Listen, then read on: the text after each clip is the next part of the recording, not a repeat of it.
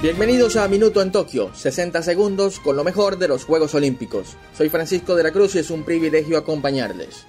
Otro de los detalles que veremos en la ceremonia inaugural de Tokio 2020 será la entrega por parte del Comité Olímpico Internacional del Laurel Olímpico, premio con el cual se busca distinguir a una persona que haya contribuido a la educación, la cultura o la paz a través del deporte.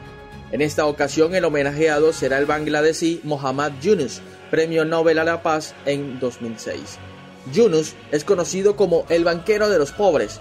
Por otorgar microcréditos a personas de escasos recursos, ha fundado el Centro Deportivo Yunus para promover el negocio social vinculado al deporte y ayudar a distintos organismos y comunidades a sacar adelante iniciativas en este ámbito. Siempre me ha sorprendido el poder ilimitado del deporte es poderoso porque es básico para la naturaleza humana, dijo Yunus recientemente en una entrevista. Termina nuestro minuto en Tokio, nos escuchamos en una próxima oportunidad.